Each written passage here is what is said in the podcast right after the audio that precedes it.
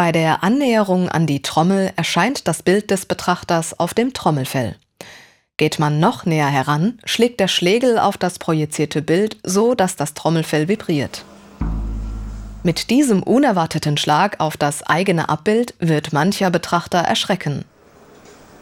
Stefan von Hühne begann in der zweiten Hälfte der 60er Jahre audiokinetische Skulpturen zu schaffen. Diese Maschinen und Klanginstallationen definieren das Verhältnis von Körper, Raum und Klang neu. Von Hühne ließ unter anderem Erkenntnisse der Sprachwissenschaft und Verhaltensforschung in die Entwicklung seiner Werke einfließen